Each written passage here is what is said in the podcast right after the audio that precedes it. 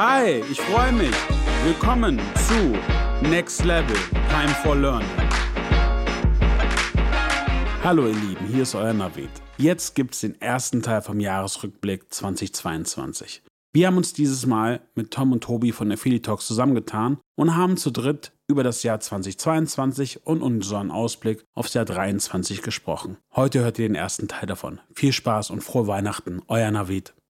Hallo und herzlich willkommen zu einer weiteren Folge von einem unglaublichen Podcast-Spezial. Wir haben hier den Zusammenschluss der Podcast-Stars im Affiliate-Marketing, würde ich jetzt einfach mal so sagen, an der Stelle. Hola, mis amigos. Ich gebe gleich weiter an nicht mal Gast, Mitmoderator des heutigen Tages. Moin Tobi, hi, ich bin's Navid von Next Level. Ich muss sagen, es ist eine grandiose Idee, dass wir letzte Woche, also ihr auf, auf mich zugekommen seid und ich fand es einfach phänomenal, dass wir einfach jetzt mal gemeinsam die Zeit nutzen und ja, einen schönen Podcast machen mit dem Rückblick des Jahres. Tom, was hast ja. du noch Schönes zu sagen? Eigentlich jetzt nur noch Servus, denn du hast das Thema ja auch schon angeschnitten. Also wir machen den Jahresrückblick. Vielleicht ähm, tatsächlich sage ich an der Stelle, dass jetzt am Montag auch auf dem Affiliate-Blog der Jahresrückblick von Markus Kellermann live gegangen ist. Und da könnt ihr viele Details auch nochmal lesen, Zahlen, Umfragenwerte, Personalwechsel. Und wir wollen eben heute so die wichtigsten ja, Ereignisse, Schlagzeilen, Keywords eben für 2022 im Affiliate Marketing durchgehen. Und ich würde jetzt auch sagen, wenn es für euch in Ordnung ist, dann schmeiße ich einfach mal das erste Thema gleich mal rein in die Runde. Und zwar der große Rückkehr zu den Präsenz-Events, physischen Personen wieder zu treffen, zu sehen. Für mich war der große Startschuss eben die OMR dann im Mai. Die war so gewaltig. Ich kann mich auch noch erinnern, unsere Newbies, die mit sind, das erste Mal, die eben schon aber trotzdem seit 21 oder länger da waren, die hatten auch tatsächlich erstmal einen richtigen Schock. Und Navid, was war dein Startschuss und ja, was, wie hast du diese, diese Rückkehr in die, in die Präsenz, Handschläge etc. erlebt? Ich glaube, also das erste für uns war damals noch im Februar, Ende Februar Defiled World in Dubai. Das war, glaube ich, das erste Land, was gerade wieder irgendwie die, die Kanäle aufgemacht hat als internationale Messe. Ähm, war sehr lustig für mich, also auch gerade, aber auch die OMR ähnlich. Die OMR war halt einfach bumsvoll. Also ich glaube, also so, so kurz, so, also es war ja noch irgendwie gerade, dass man dachte, okay, Maske, nicht Maske, wo kann man sich hinstellen? Es war halt einfach sehr, sehr schön, viele Leute zu sehen. Auch gerade mal jetzt auch mal wieder im Präsent zu sehen. Das Einzige, was mir ehrlich gefallen aufgefallen ist, wie grau wir alle geworden sind. Also das war äh, so der Punkt äh, für Warte, mich. Das, das lasse ich hier jetzt mir jedenfalls nicht sagen mit meinen ja, nee, 27 Jahren. Du nicht, also, aber ich gucke gerade schon in die Kamera und schaue, nee, nee, ist bei mir. Du, du nicht, also, Vielleicht ja, auch. Bei mir war es aber auch echt so, dass ich also Wegbegleiter gesehen habe, wo ich dachte, krass, äh, aber das, das war ja bei mir nicht anders. Ähm, aber es wäre wär sehr schön. Also ich habe den Austausch enorm vermisst. Ja, krass. Aber äh, Navid, das muss ich jetzt tatsächlich mal fragen. Also äh, du bist ja echt nochmal eine andere Spur unterwegs auf den Affiliate-Messen beziehungsweise Veranstaltungen. Wo warst du jetzt dieses Jahr noch genau jetzt außerhalb von Europa? Also Dubai hast du ja schon gemeint und Bangkok warst du letztens, ne? Bangkok. Bangkok war, ich war jetzt gerade, also die Affiliate Asia in Bangkok war jetzt gerade vor drei Wochen. Mhm. Da war ich noch. Ja, also das ist im Endeffekt einmal die Affiliate World, die noch relativ groß ist und die Summits, die sind dann mhm. aber ja in Amerika. Genau. Und macht immer Spaß. Zu der Summit wäre ich 2020 gefahren, aber dann kam Corona. Da wäre ich in Amsterdam gewesen. Ich habe mich so gefreut. Verdammt. Ja. Aber was ich jetzt noch sagen wollte, ich weiß nicht, ob das viele von euch gesehen haben, aber tatsächlich diese Konstellation hier, wie wir gerade zusammen sind, finde ich in dem Sinne cool, weil wir alle auf der Bühne von der Affiliate-Konferenz gestanden sind tatsächlich. Nee, Schmarrn, na wie, du warst bei der Tactics auf der Bühne, ne? Genau, ich war auf der Tactics. Genau, so rum war es. Aber wir waren auf derselben Bühne gestanden in denselben ja, Räumlichkeiten. Das stimmt. ist eigentlich auch fast das Gleiche, ne? Ja, ja das ist ein ganz guter ja. Stichpunkt. Tatsächlich ähm, war ja so ein bisschen die Frage, ob Corona diese ganze Eventlandschaft nachhaltig verändert. Das heißt, ob der Wissenstransfer digital bleibt, mehr Richtung Webinare, um zu sagen, ja, für diesen Wissenstransfer muss ich nicht mehr äh, Reisekosten verursachen, ist ja auch mit, mit Nachhaltigkeit. Da muss ich tatsächlich sagen, hat's, hat man jetzt von 22 gar nichts mehr gespürt, jetzt vor allem hinten raus. Tatsächlich waren überall normal eben die Speaker wieder auf der Bühne und die Webinarlandschaft ähm, ja ist wieder dünner geworden. Da war eben die Frage, wird so ein bisschen hybrid, bleibt was hängen, aber tatsächlich glaube ich, der soziale Drang der Menschen schiebt es tatsächlich wieder in die Richtung, dass diese vielen häufigen Webinare, ich meine, das wird es natürlich weiterhin geben, aber durchgesetzt oder nachhaltig hat sich da meiner Meinung nach nichts. Nee, Finde ich jetzt, also ich persönlich bin sowieso irgendwann im Lockdown dem ganzen Like gewesen, online irgendwelchen Veranstaltungen beitreten zu müssen natürlich. Deswegen war ich dementsprechend auch froh, dass man das alles in Präsenz machen konnte. Und dann habe ich auch natürlich alles dementsprechend mitgenommen. Wobei ich dazu sagen muss, wenn man es nicht mehr gewohnt ist, wie man es jetzt am Anfang des Jahres war, die OMR war schon, hat schon sehr geschlaucht tatsächlich, weil man ist aufs Feiern gefühlt nicht mehr so richtig gewohnt gewesen oder halt auch die viele Interaktion mit Menschen und das Reden. Also vor allem meine Stimme war sehr angeschlagen. Und ich finde eigentlich mit der Conference, für mich persönlich war das jetzt dieses Jahr der perfekte Abschluss. Und ich bin auch von diesem Hybrid-mäßigen tatsächlich gar nicht so der Fan. Also es wurde gut gelöst, äh, die Conference digital zum Beispiel, aber Präsenz ist halt doch immer ein bisschen besser. Ne? Na, wie wir haben uns ja auf der Tactics da richtig lange auch unterhalten. Ne? Voll. Also ich glaube, das Allerwichtigste ist halt genau nicht nur die Webinare, sondern einfach noch die Zeit zu haben, sich auszutauschen. So was ja auch, so haben wir uns ja auch kennengelernt. Und ich glaube, das, das, das, das kriegst du nicht hin. Obwohl man auf der anderen Seite sagen muss, wenn man sich auch mal generell die Entwicklung auch von OMR anguckst und gerade das, das Coaching-Thema, was die haben und auch das digitale Learning-Thema, ich glaube, das funktioniert. Aber nochmal, gerade in unserem Geschäft, wo du, wo du einfach, wo einfach wirklich viel auch da ist, sich miteinander auszutauschen und auch Sachen zu verstehen, ich glaube, ich das Allerwichtigste, ähm, sich zu treffen. Und, und ja. das ist, also ich glaube, für mich war das halt einfach der Punkt, was ich sehr, sehr schön fand, weil das Pensum, was wir normalerweise im Jahr machen, gerade weil wir immer irgendwie über hinfliegen müssen, ähm, war dieses Jahr wieder auf einem normalen Level, ähm, macht Spaß. Aber man weiß ja auch nicht, äh, wie es jetzt weitergeht, ob jetzt die nächste Pandemie kommt. Also daher, ich kann nur eine Sache sagen, auch bei der OMR oder auch in Dubai, ich habe halt danach super viele Leute auch erlebt, die dann in Quarantäne irgendwie in Dubai hängen geblieben ja, sind klar. oder ähm, so. Aber ich glaube, ja. ehrlich gesagt, langsam wird das Thema jetzt auch irgendwie Normalität. Hier in Spanien bei uns ist halt Corona ehrlich gesagt gesehen wie eine, ja. wie eine Erkältung.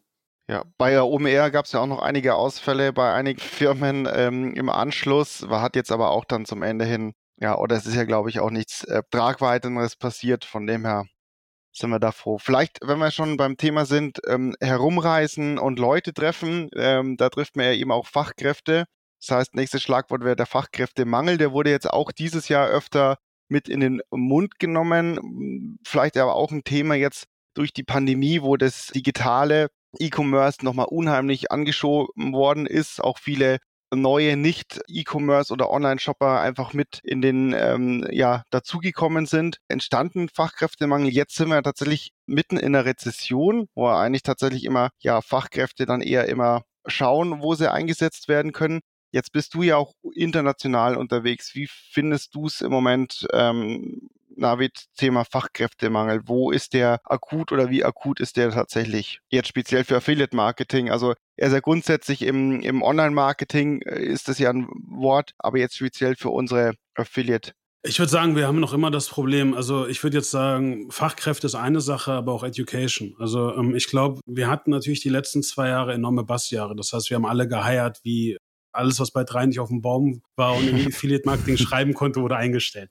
Und ich glaube, wir sehen es jetzt ja auch bei den Firmen äh, aus unserem Bereich, die, die public sind und wie auch die Zahlen gehen. Ich glaube, es findet gerade eine Konsolidierung statt, bei uns auch. Wir haben gewisse Leute auch gehen lassen, haben jetzt natürlich auch weiter eingestellt. Ich glaube, das ist immer eine, eine Frage auch der, der Philosophie. Ich meine, wir hatten ja auch darüber, ich glaube, Tobi hatten wir, äh, da hatten wir in München auch gesprochen. Das ist mhm. bei euch natürlich remote auch von, von überall, wo man möchte, arbeiten kann. Ich glaube, gerade äh, für Account Managers ist es wichtig, dass man auch zusammenkommt und gerade auch technologische und auch, also was halt neu ist, irgendwie definiert und miteinander spricht, gerade in einer, äh, in einer Industrie, die sich so schnell ändert. Und ich glaube, das Allerwichtigste ist halt zum einen, ja, Mitarbeitern eine Möglichkeit zu geben, bei einem zu wachsen, sodass halt auch dieser Wechsel nicht stattfindet für uns. Das ist natürlich eine enorme Herausforderung, weil wir nun mal auch im Ausland sitzen. Wir sitzen ja in Mallorca und da immer auch deutschsprachige Mitarbeiter zu finden, ist schwierig. Und dann natürlich auch noch deutschsprachige Mitarbeiter zu finden, die bereit sind, nüchtern sind. Die nüchtern sind, ja.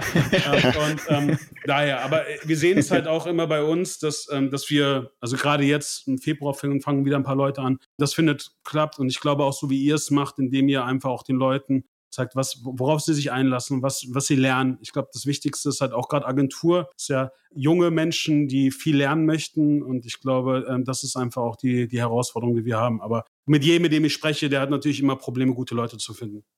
Ich ja. finde, das hat aber, hat aber auch grundsätzlich jetzt speziell im Affiliate Marketing das ist so eine Sache von Leidenschaft, meiner Meinung nach. Ich meine, äh, du Navi, du Tom, äh, der Markus, äh, Ingo, ihr brennt seit Jahren für das Affiliate-Marketing. Ich, ich, ich nehme jetzt mich mal außen vor, weil ich jetzt auch noch nicht so lange dabei bin. Also bei mir sind es vier Jahre knapp. Und da ist es halt tatsächlich so dieses, es ist wirklich eine, eine Menge an Aufgaben und Sachen, die man theoret theoretisch können müsste oder sollte, sage ich jetzt mal, da gehe ich auch speziell in die technische Richtung rein, die jetzt, wo ich mich auch mit reinnehme, tatsächlich am Anfang sehr schwierig ist zu verstehen, wenn man diesen technischen Hintergrund natürlich nicht hat. Aber ich sage es immer ganz gern, für sowas, um Fachkräfte auszubilden im Affiliate-Marketing, die auch groß werden wollen. Ich sage das auch gern unseren Trainees, die hier sind. Das ist so dieses, finde für dich etwas, wo du deine Stärken stärken kannst und deine Schwächen stärken kannst, sage ich immer ganz gerne. Und ich glaube, da nehme ich dich natürlich auch mit rein. Da ist eine Agentur, finde ich, auch absolut das beste Umfeld, um dieses Affiliate-Marketing einfach für sich zu verinnerlichen und auch das in einer gewissen Hinsicht lieben zu lernen. Weil ich, das muss man, man muss für etwas brennen, meiner Meinung nach, vor allem im Affiliate-Marketing, um da halt wirklich Gas zu geben. Voll und gerade auch in der Agentur. Ich meine, wir sind halt wie McDonalds. Also wenn jemand Schuld hat, ist es dann meistens wir. Äh, und ich glaube, aber man lernt halt einiges. Und ich glaube, das Wichtigste ist auch für jeden, der sich überlegt, generell im Online-Marketing tätig zu werden. Der Vorteil im Affiliate-Marketing ist halt einfach, du lernst alle Online-Marketing-Kanäle kennen. Genau. Das heißt, du, das ist genau, was du auch meinst. Es ist halt super schwierig, alles zu wissen, sei es Tracking, sei es E-Mail, sei es Native. Aber am Ende, wenn du das genug gemacht hast, hast du halt ein Grundfundament, um eigentlich jeden Online-Marketing-Kanal zu verstehen. Und das ist das Schöne. Ja. Genau, also vielleicht zu dem Thema noch, also auch wir haben eben dieses Jahr zwei Group Leads mit installiert, eben die sich nochmal ganz gezielt in, in die Ausbildung für die, für die Trainees, für den eigenen Nachwuchs eben einsetzen und die schnell voranbringen, auch dann schnell einsatzfähig. Und da sind wir super froh drüber und super glücklich, weil eben tatsächlich als Agentur dann Fachkräfte zu bekommen, die dann eben auch direkt einsetzen bin, ist trotzdem auch schwierig. Also das, das kennt man ja auch, man ja, ich bin schon vier, fünf Jahre in der Branche und dann setzt man ihn auf den Kunden, aber man, ne, also jede ja, Agentur hat ja auch nochmal seine Ansprüche und, und Philosophien und äh, von dem her fahren wir so eigentlich ganz gut, ähnlich wie so ein so ein Fußballverein, ne? also am besten selber ausbilden und dann eine ja. Perspektive geben, wenn sie dann äh, groß sind, um sie dann aber auch zu behalten und dann nicht ähm, weiterzugeben und ja, und dann nicht irgendwie einen auf Einkauf oder Verkaufsverein machen zu müssen. Von denen her das ist eigentlich so ein ganz gutes Konzept, glaube ich.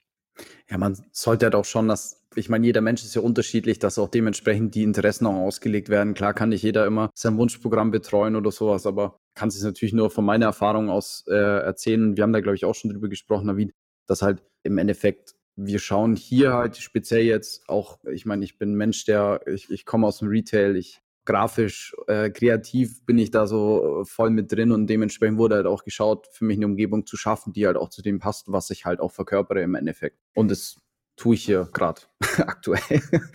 Aber ich glaube, das ist halt auch echt das Wichtigste, was auch gerade irgendwie Tom meinte. Wie schnell kriegst du zum einen, also neue Mitarbeiter rein? Also bei uns ist es zum Beispiel ehrlich so, in den ersten drei Monaten sprichst du mit keinem Kunden. Also e e eigentlich egal, was du machst, die Wahrscheinlichkeit, dass wir da dich auf den Kunden loslassen. Also haben wir in der Vergangenheit gemacht, war ein Fehler.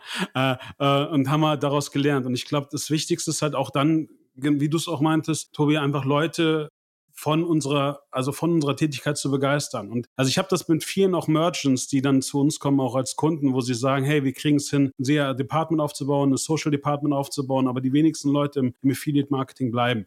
Und ich glaube, das ist halt auch einer der größten Fehler, weil wir, das ist einfach ein grandioser Bereich. Also ich, ich, ich liebe es. Und nicht nur alleine, ja. alleine, weil, weil der so vielfältig ist, sondern einfach, weil, weil du mit so vielen Menschen redest. Überleg ja. mal jetzt auch gerade, auch, auch wir. Weißt du, wir sitzen hier, reden über ein Thema, was uns allen am Herzen liegt. Und ich glaube, das. Und dabei mögen wir uns gar nicht. Also. Vollkommen richtig. und er kennt uns. So, aber, aber weißt du, das ist eigentlich das Schöne an der Sache. Und äh, eins muss ich auch dazu sagen, auch im Vergleich also, wie schon gesagt, aus, aus der Vergangenheit her, ich finde ein Chapeau, auch, dass, dass wir auch als Agenturen oder auch als Merchants, auch in Deutschland, auch alle zusammen uns hinsetzen und auch über Probleme reden mhm. und darüber einfach auch, sei es, wie, wie löst man Sachen? Und ich glaube, das ist halt einfach enorm wichtig. Also daher, hi, du hast auch einiges über Affiliate Marketing zu erzählen oder kennst jemanden, der es kann, den wir bis dato noch nicht eingeladen haben? Dann schreib uns doch einfach mal eine E-Mail an podcast at nextlevel.sl. Ja, du hast richtig gehört. SL ist eine lange Geschichte. Wir mögen einfach spannende Leute, die mit uns über Affiliate Marketing reden können und würden uns freuen, dich in unserem Podcast zu begrüßen. Dankt euch. Ciao, ciao. Wir freuen uns auf euch. Ich glaube, das Fachkräfteproblem wird uns weiter begleiten. Ich glaube, da ist es einfach wichtig, Leute, ja, Leute zu, zu kriegen und auch Leute zu überzeugen und zu motivieren, einfach einen Traum zu leben, der, der mit Affiliate Marketing zu tun hat. Ich sehe gerade so ein bisschen ja. eure, die Ausbildung bei euch, so ein bisschen dieses erste drei Monate darfst du, darfst du jedes einzelne Fachbuch von Markus Kellermann, von Tibor Bauer musst du auswendig lernen. ja, gut. nach den drei Monaten. Das ist Gott sei Dank nicht. Wir haben den Vorteil, wir haben eigene Webinare. Wir also, halt, ja, also wir haben da jetzt Podcast. um unseren Podcast. Ja. Ähm, daher und danach äh, machen wir halt meistens Hot Seats und fragen die Leute durch. Wir haben halt eine eigene BI, wo sie durch die Zahlen gehen und versuchen no. da irgendwie. Also weil ich glaube einfach, das Wichtigste ist Stochastik bei uns. Also und das ist halt einfach der Punkt, der wichtig ist. Aber ich muss auch gestehen, lieben Gruß an Anna. Sie ist zum Beispiel auch mit mit Markus Büchern groß geworden. Wer nicht? Aber wir empfehlen auch äh, deine ähm, Podcasts, die ja tatsächlich inhaltlich ja. Äh, super stark sind. Aber um weiter zu hoppen und eine gute Brücke zu machen, tatsächlich ist ja so, in Deutschland zumindestens ja nicht nur, wer auf Publisher-Seite arbeitet, arbeitet wahrscheinlich bald bei der GSG Group und sonst gibt es nichts mehr. Das als überspitzt jetzt natürlich. Das heißt, unser nächstes Thema wären jetzt, was gab es denn 22 so für Fusionen, Konsolidierungen etc. Und ich sage mal jetzt äh, zum Ende des Jahres gab ja, nachdem GSG äh, schon Schub mit ähm, sich eingenommen hat und Igral tatsächlich noch eigentlich so der Paukenschlag mit pepper.com. Und das wäre so die erste Frage in die Runde ist, wo wir uns jetzt auch im Vorfeld, wo wir die Themen durchgegangen sind, gesprochen haben, was, ja, warum? So ein bisschen warum oder was hat jetzt ein Pepper.com oder, oder was bedeutet es für die Landschaft? Navid, darfst du gleich wieder loslegen. Also mich hat's gewundert, weil ähm, also ich meine, was was Pepper und, und Fabian da über äh, über den Zeitraum aufgebaut hat, ich glaube, da kann jeder jeder einen Hut ziehen und nicht nur auf dem deutschen Markt, sondern jetzt auch international. Ich glaube halt, die letzten zwei Jahre waren sehr sehr gut für für alle Bücher. Also das heißt, für auf den Bilanzen auf dem G&V sehen wir alle sehr sehr gut aus und gerade auch Private Equity Firmen tummeln sich bei uns im Bereich und versuchen auch Firmen aufzukaufen. Und auf der anderen Seite hast du halt eine Konsolidierung des Marktes. Das heißt, wenn jetzt einer auf einer vertikalen wie als Beispiel Gutscheine sehr, sehr groß ist, macht es halt einfach Sinn, sage ich mal, nochmal vorher oder nachher in der Wertschöpfungskette oder in der User Journey zu konsolidieren. Und das ist, glaube ich, auch das, was passiert ist. Kann vorteilhaft sein, aber wie wir auch alle wissen aus Monopolistensicht, auch bei einer Google oder einer Apple, kann es halt auch irgendwie schädlich sein, muss es gucken. Du hast halt jetzt große Player, mit denen man arbeitet. Das führt dazu, dass, glaube ich, auch große Unternehmen da noch weiter spenden können. Professionalisierung wird stattfinden, aber wenn man auch bedenkt, für Mittelstand und auch für kleine Unternehmen, die auch Affiliate Marketing machen möchten, könnte es halt auch immer schwieriger sein, weil natürlich dadurch auch eine gewisse Marktmacht entsteht. Ich habe die ganze Zeit diesen Wortwitz, sie gingen dorthin, wo der Pfeffer wuchs. Tom, den habe ich von dir erwartet eigentlich. Der lag mir die ganze Zeit auf der Zunge. Aber ich, ich, ich gebe dir da vollkommen recht, Navid. Ich bin da, ich bin ehrlich gesagt jetzt speziell was Pepper GSG angeht, ein bisschen zwiegespalten bei dem Ganzen. Auf der einen Seite finde ich es cool, weil man hat beispielsweise dann für so große Plattformen im Endeffekt wahrscheinlich dann am Ende nur noch einen Ansprechpartner zum Beispiel. Man kann viele Dinge miteinander verbinden. Pakete. Mich graust schon vor den Preisen ein bisschen, ehrlich gesagt, weil man natürlich nicht weiß, in welche Richtung das Ganze dann geht. Ich meine, no, no, no front, Pepper. Sie sind schon sehr picky geworden, was jetzt die Deals natürlich angeht. Sie kennen halt ihre Community im Endeffekt. Da bin ich aber nur tatsächlich gespannt, wie das Ganze weiterhin aufgezogen wird, weil ich jetzt speziell finde, dass MyDeals halt auch äh, sehr Community-getrieben einfach ist, die auch auf äh, Witz und Spaß gehen im Endeffekt. Aber ich bin mal gespannt, was passiert, vor allem auch mit der White-Label-Lösung MyDeals. Die Frage ist auch, wie sich das so ein bisschen in diesen Deals mit auswirkt, was ja immer ein großes Thema war eben zu Anfang ist, wenn eben äh, die Community ähm, Deals mit Cashback gepostet hat, ne? Also die ja dann letztendlich durch Last äh, Cookie letztendlich immer Pepper musste sie irgendwie zulassen, weil sie wollten ja als Community gelten und letztendlich ist dann immer viel zu zu Schub ähm, letztendlich gegangen.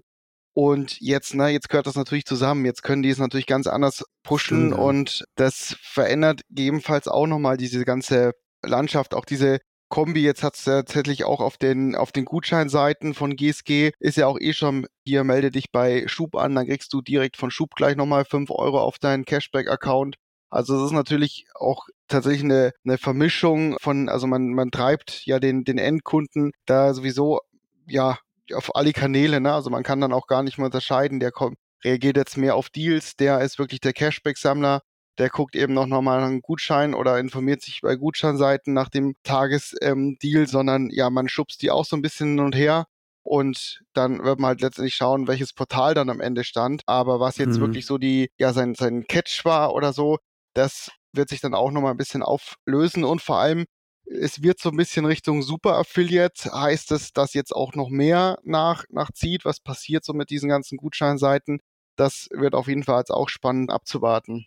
Aber gerade das finde ich ja eigentlich, das, das hatte ich noch gar nicht richtig im Kopf oder auf dem Schirm tatsächlich, dass es ja eigentlich macht speziell jetzt Pepper so ihre größte Schwäche, indem User gepostet haben, hey, nicht Schub vergessen, eigentlich zu ihrer größten Stärke, weil die könnten das da jetzt auch komplett miteinander verbinden natürlich.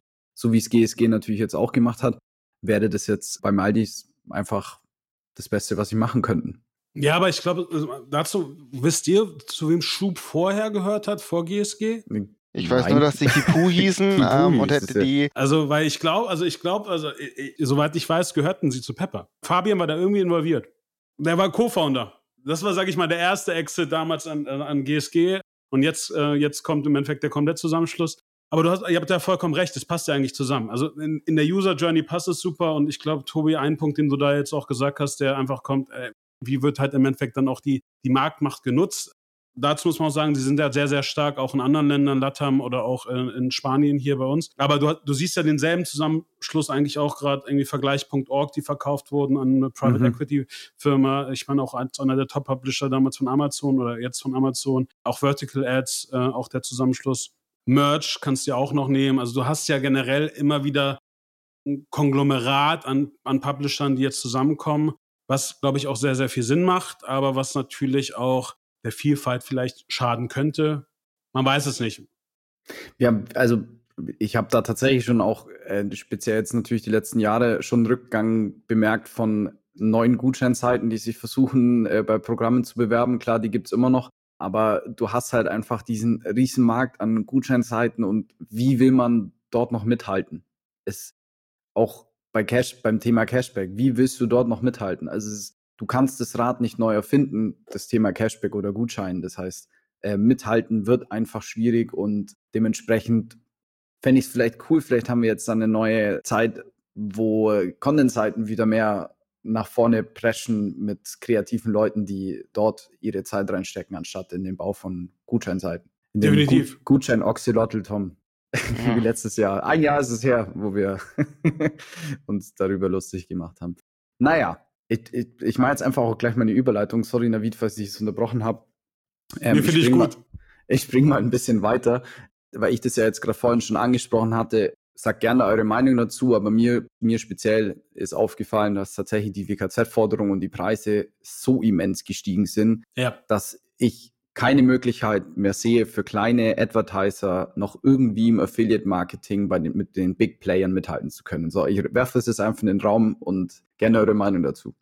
Vollkommen richtig. Also ich muss sagen, gerade Black Friday war so ein Punkt, wo ich saß und dachte, oh, what the fuck.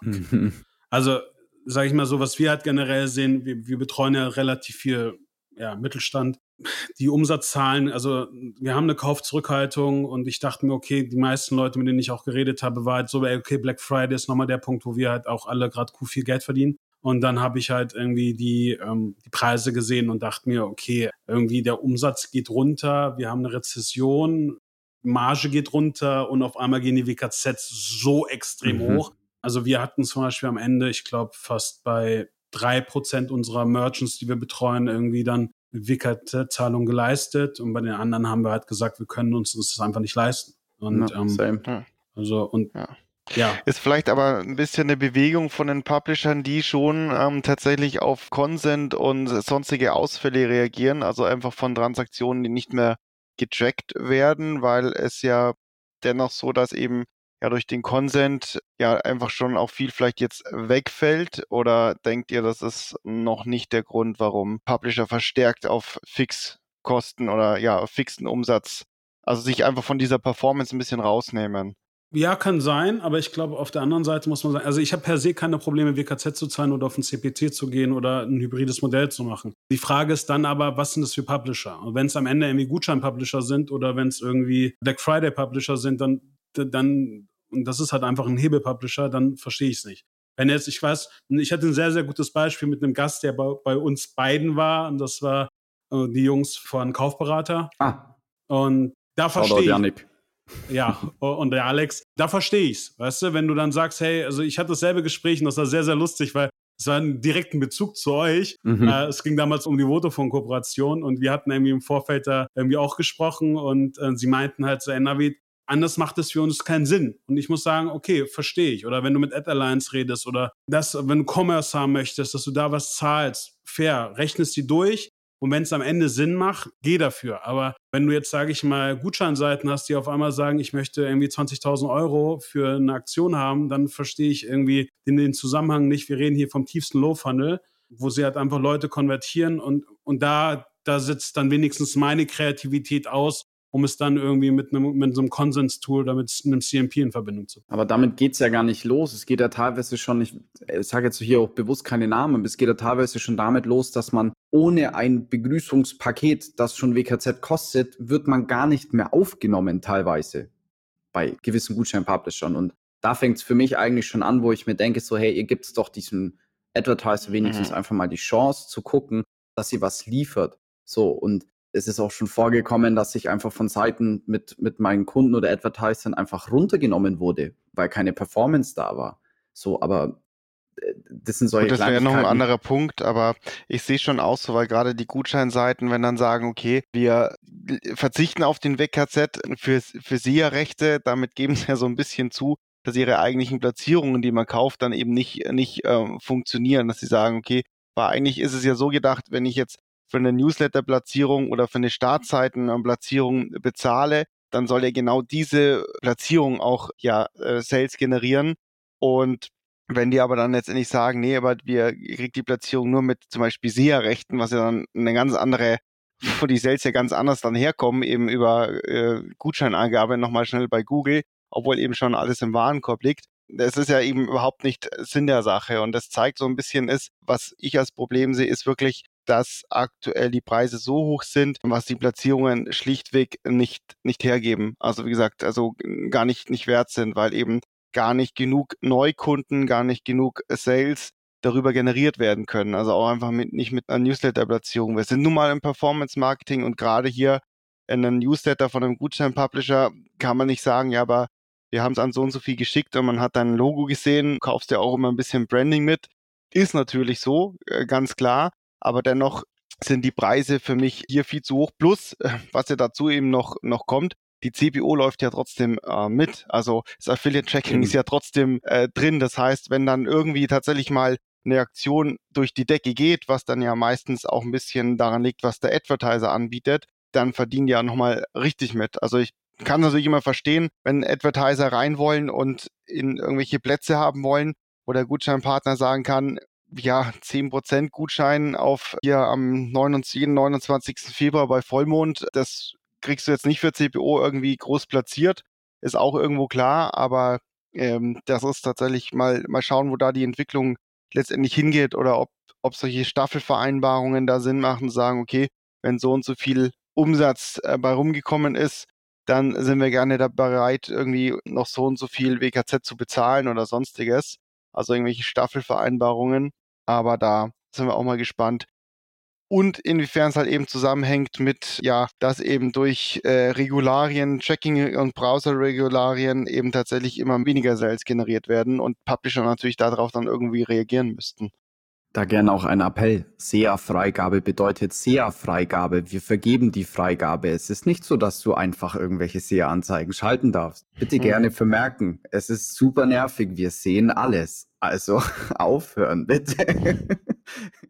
Danke fürs Reinhören. In zwei Wochen gibt es den zweiten Teil. Ich hoffe, der erste Teil hat euch sehr viel Spaß gemacht. Also, genießt noch die schönen Feiertage. Bis in einer Woche, euer Navid zur nächsten Folge Back to Basics.